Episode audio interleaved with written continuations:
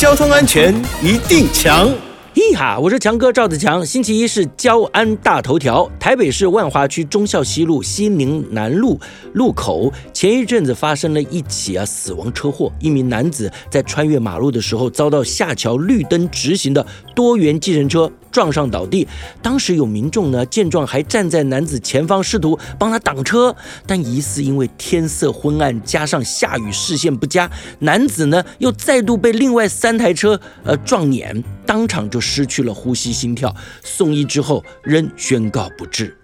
交通警察单位提醒大家，发生交通事故之后呢，务必随时提高警觉，注意安全，千万不要在车道上逗留。如果有伤患无法自行移动，只能在车道中等候救援，其他当事人应该避免任意移动伤患，并尽速通知一一九，然后在事故现场合适的地方摆放车辆故障标志或其他明显的警告设施。另外呢，也可以。开启车辆危险警告灯、大灯以及方向灯，或是利用自己的手机手电筒灯光变身为临时警示灯，进而提醒其他用路人注意事故现场，避免发生二次事故哦。以上广告由交通部与公路总局提供。